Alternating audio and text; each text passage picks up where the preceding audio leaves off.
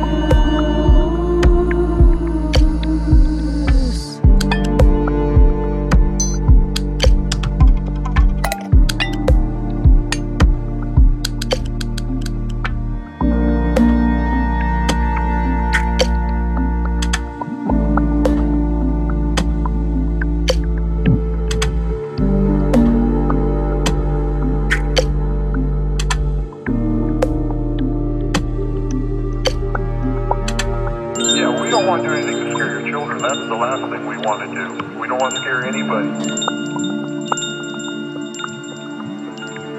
to scare anybody.